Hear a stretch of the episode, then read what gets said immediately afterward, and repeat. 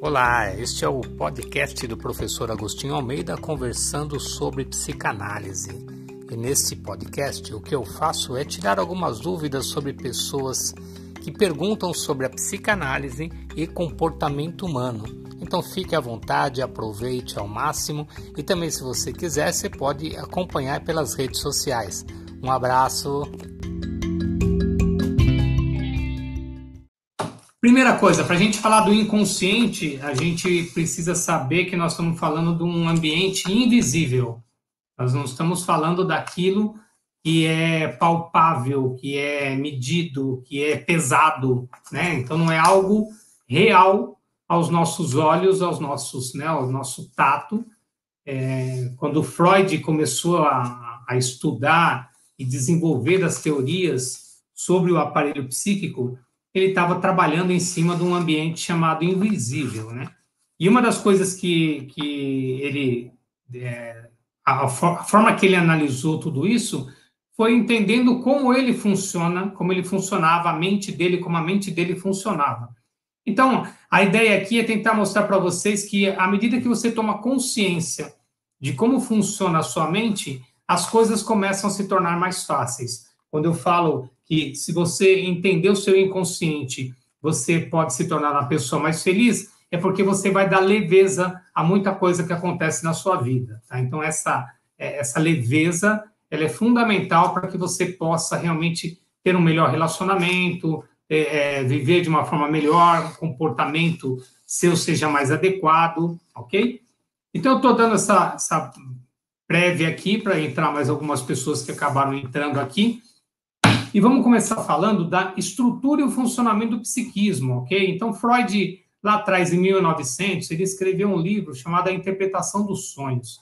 Neste livro, A Interpretação dos Sonhos, ele, ele desenhou o primeiro modelo é, do aparelho psíquico.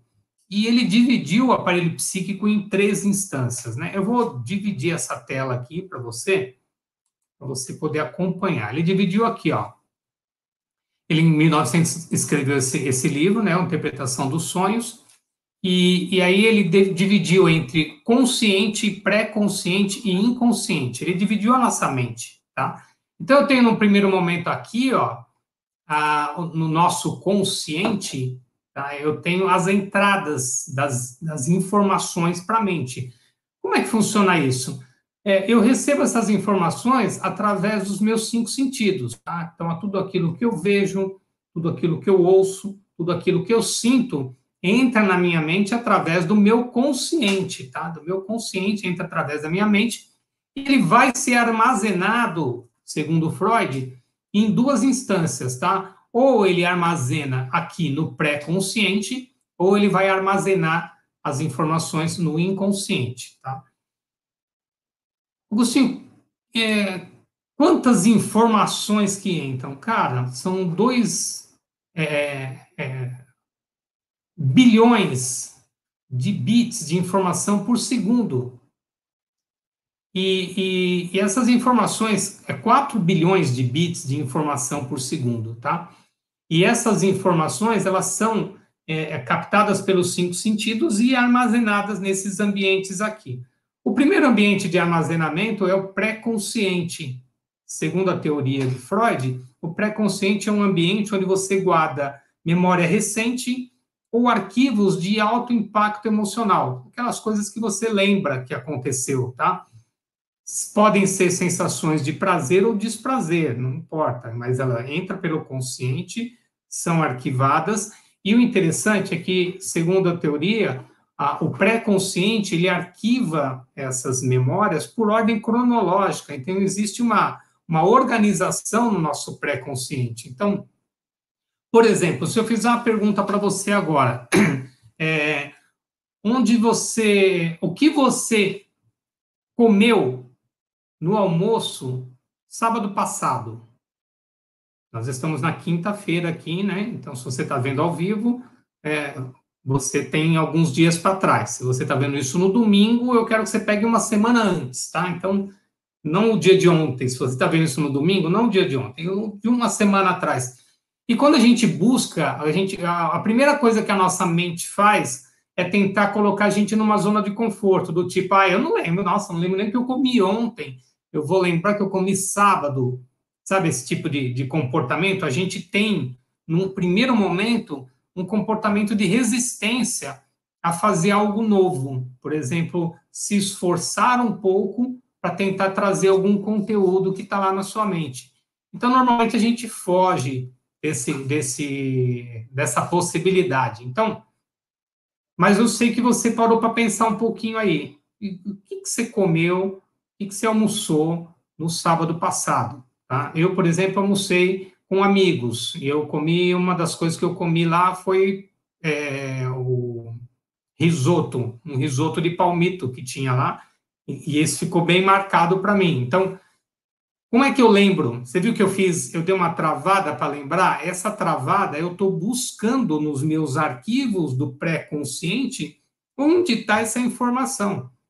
Então imagina assim, né, aquele arquivo gigantesco, você puxa aqui, e aí você vai buscando aqui as informações, ok? Para você poder trazer, tira essa pastinha, deixa eu ver o que eu almocei, e aí você fala o que você almoçou. Só que esse mecanismo ele acontece em fração de segundos ou necessita de um esforço para que você traga a sua consciência. Por exemplo, existem coisas que estão muito latentes, lembranças, memórias, quando você conta histórias suas. Por exemplo, eu, para dar uma palestra como essa, para poder falar para vocês, eu estou trazendo do meu pré-consciente, desse meu arquivo de memórias, as informações de tudo que eu li, de tudo que eu assisti, né, das experiências que eu já tive, de consultório, de aula, e aí eu começo a trazer o conteúdo para você. Então já está lá. Então é muito rápido esse movimento, mas algumas memórias nossas, elas não são tão rápidas. Elas precisam de um mecanismo de esforço para que você possa acessá-las, ok? É, no pré-consciente tem arquivos também que talvez sejam mais antigos, coisas que você lembra da tua infância, são mais marcantes. É, vamos pegar um exemplo. O que, é, onde você estava em, set, em 11 de setembro de 2001, quando os aviões bateram na Torre Gêmeas. Bateram não, né? É, derrubaram as Torres Gêmeas nos Estados Unidos. Onde você estava? E aí, as pessoas já, naturalmente, a maioria das pessoas que tem aí é, mais de 30 anos, elas lembram desse momento. Então, ah, eu estava com meu pai em tal lugar, eu lembro que eu estava na escola quando todo mundo falou, eu, Agostinho, particularmente, estava na minha mesa no trabalho. Eu lembro que eu, eu era supervisor de vendas na Sadia. Eu estava sentado na minha mesa, tocou meu ramal, era um amigo falando para mim: o meu, dá uma olhada aí na internet, entra no UOL, parece que vai começar a guerra. Foi essa frase dele. Eu falei, pá, entrei, na hora eu entrei no UOL e tinha, estava mostrando lá a imagem é, da Torre Gêmeas. Eu falei, caramba! E a gente achando, aí começa o, aquela, aquele furdúncio, né? Como é, Putz, tem mais avião voando, tem mais uns para cair, vão derrubar também na França, outro na Inglaterra. Começou uma conversa de gente que não sabia nem o que estava falando. Mas o que aconteceu? Eu lembrei, eu fui buscar na minha memória agora, eu fui buscar na minha memória aquilo que eu lembro deste momento de 11 de setembro de 2001. E por que, que eu lembro? Porque foi um fato marcante. Então, alguns fatos marcantes, tanto de sensações de prazer como de desprazer, eles ficam arquivados na nossa memória, no pré-consciente, e são arquivos de fácil acesso. Tá, tá lá a pastinha.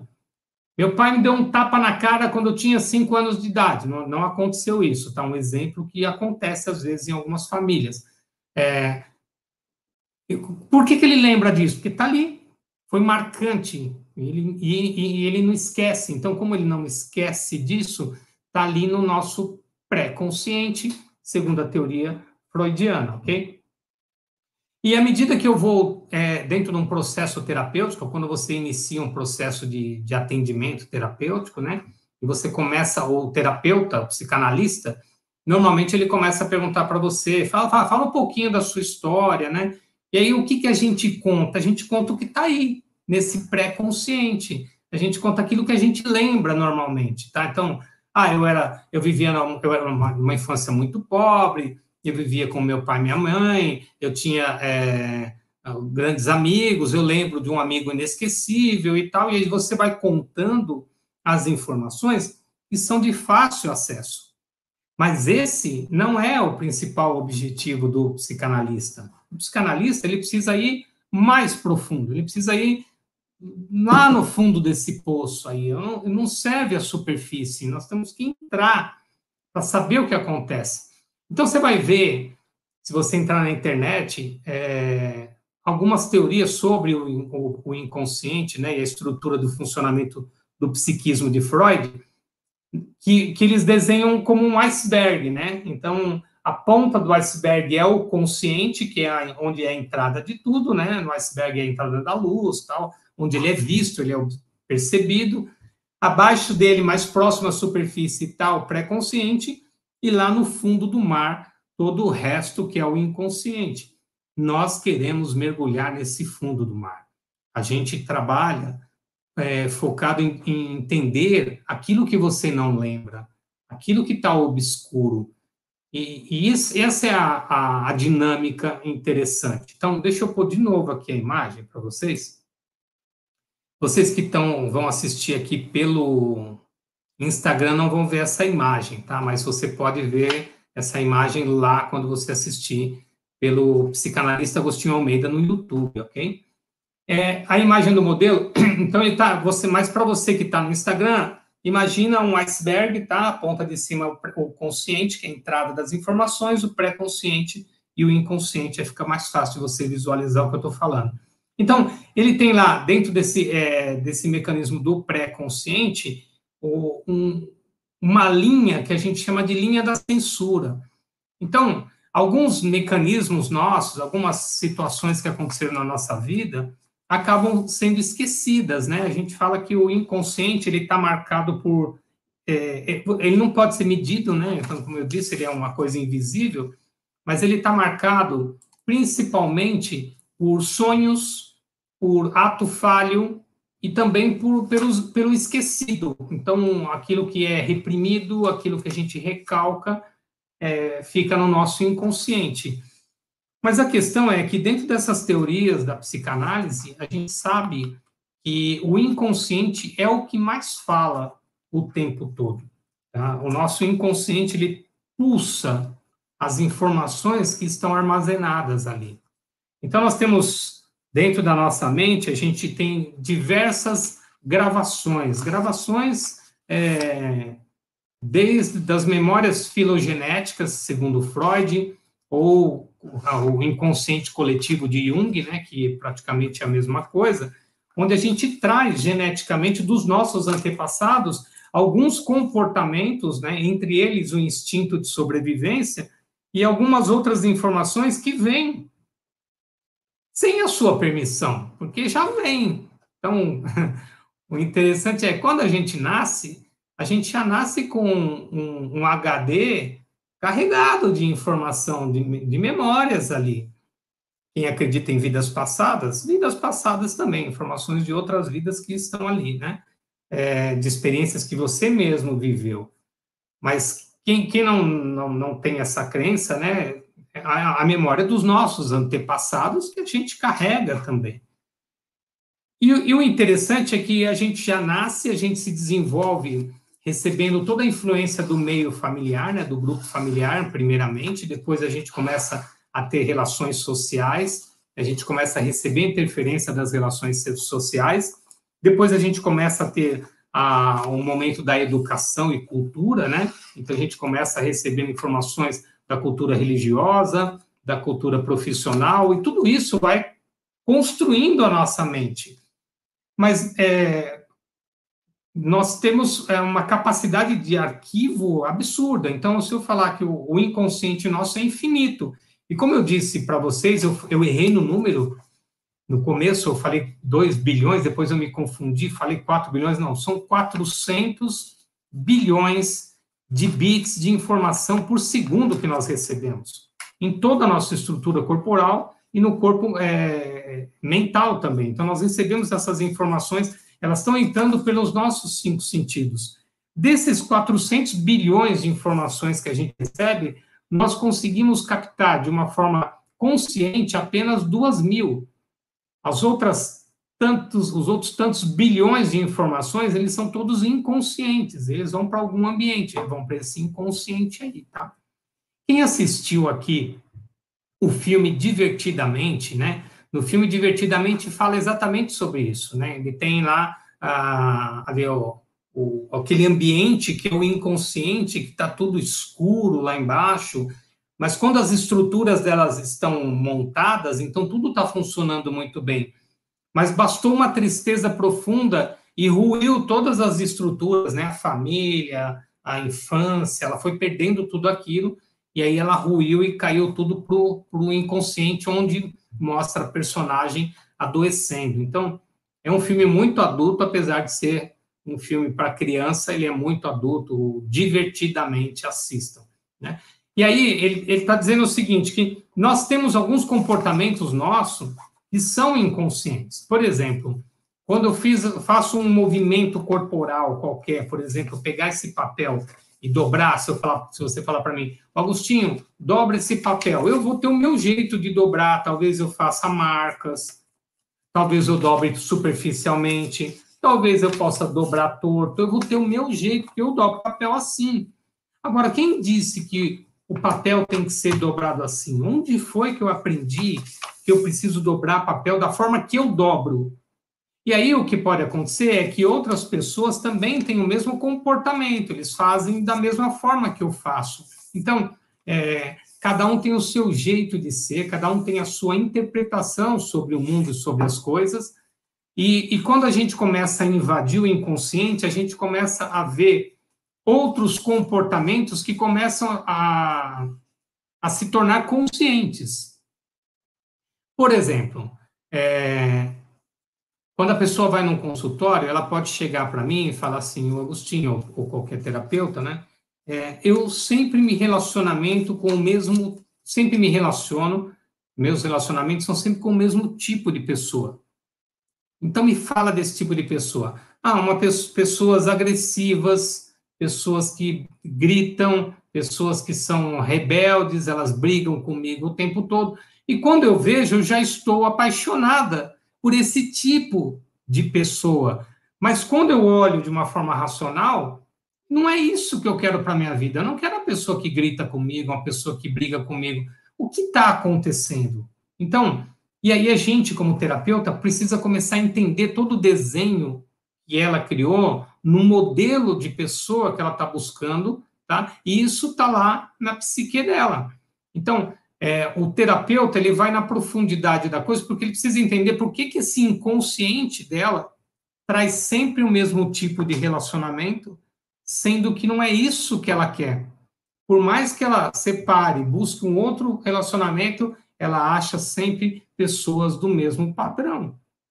Então, esse ato falho, esse a gente chama também o ato manifesto, que traz péssimos resultados, ele precisa ser interceptado.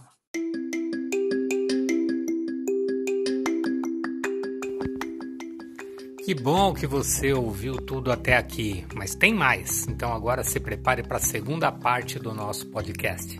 Valeu, aproveita!